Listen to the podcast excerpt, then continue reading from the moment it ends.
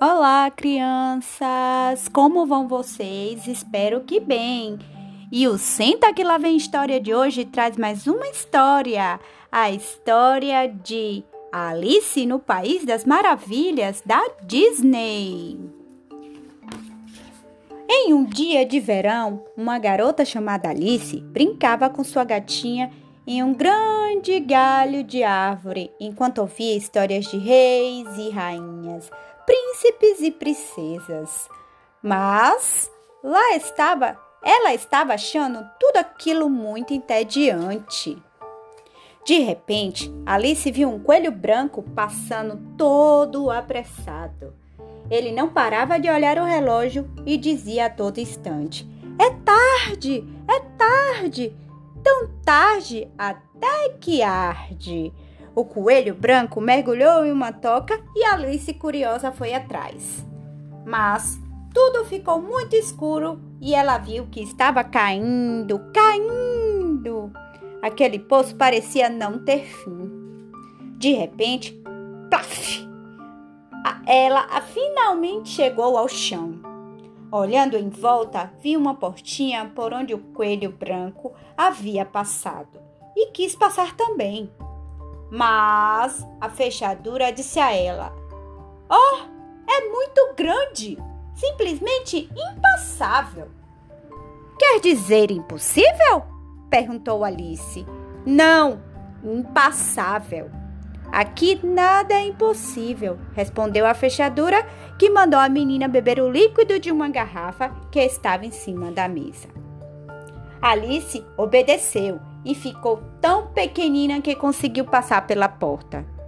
Já do outro lado, ela entrou, encontrou uma casinha onde o coelho branco vivia. Ele não achava suas luvas. Alice decidiu ajudá-lo a procurar e achou uma caixa de biscoitos. Como estava com fome, mordeu um deles e ficou enorme. Por sorte, a menina comeu uma cenoura da horta do coelho e ficou menor que uma rosa. Alice resolveu seguir em frente, mas ficou em dúvida diante de tantas placas e tantos caminhos. O gato de Cheshire apareceu e explicou que só o chapeleiro maluco podia saber para onde o coelho branco tinha ido. Alice chegou à casa da lebre maluca que estava festejando seu desaniversário com o chapeleiro maluco. Desaniversário? perguntou Alice. Eles explicaram que, como só fazemos aniversário um dia por ano, os outros 364 dias são desaniversários. Alice continuou seu caminho e deu de cara com os soldados da Rainha de Copas.